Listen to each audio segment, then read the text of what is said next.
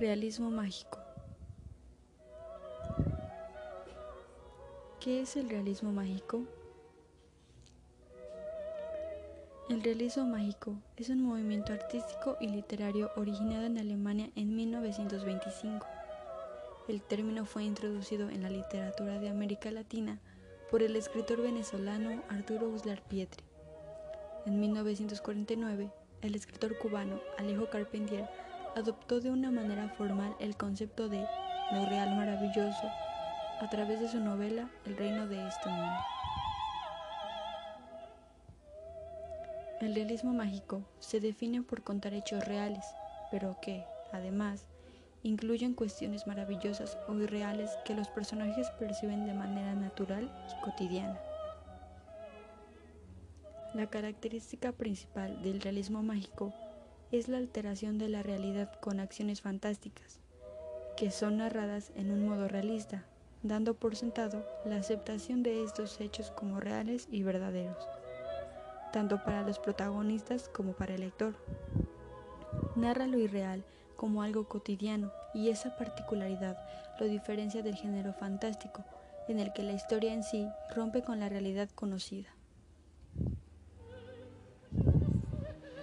El movimiento surgió en un contexto social caracterizado por las guerras civiles, las grandes diferencias sociales y la búsqueda de la independencia, y resultó de una manera de crear belleza y magia en medio de la gran desazón generalizada. El auge del movimiento perduró incluso durante el periodo del boom latinoamericano, entre 1960 y 1970. Algunos de sus exponentes son Gabriel García Márquez, Isabel Allende, Laura Esquivel, Jorge Luis Borges y Julio Cortázar. Las características del realismo mágico son la narración de hechos fantásticos e irracionales en un contexto realista, que el narrador y los personajes perciben de manera natural la naturalidad o normalidad de ciertos fenómenos, que no es lo mismo que sustituir la realidad por un mundo fantástico. La influencia del psicoanálisis y del movimiento surrealista, que hacen hincapié en los sueños y en el inconsciente. La distorsión en la línea del tiempo del relato, es decir, que los acontecimientos no siempre ocurren de manera cronológica, manteniendo una clara estructura del comienzo, desarrollo y final. El rechazo de la objetiva realidad y el romanticismo que predominaba hasta mediados del siglo XIX. La crítica implícita a la política y la élite social, en especial al imperialismo estadounidense.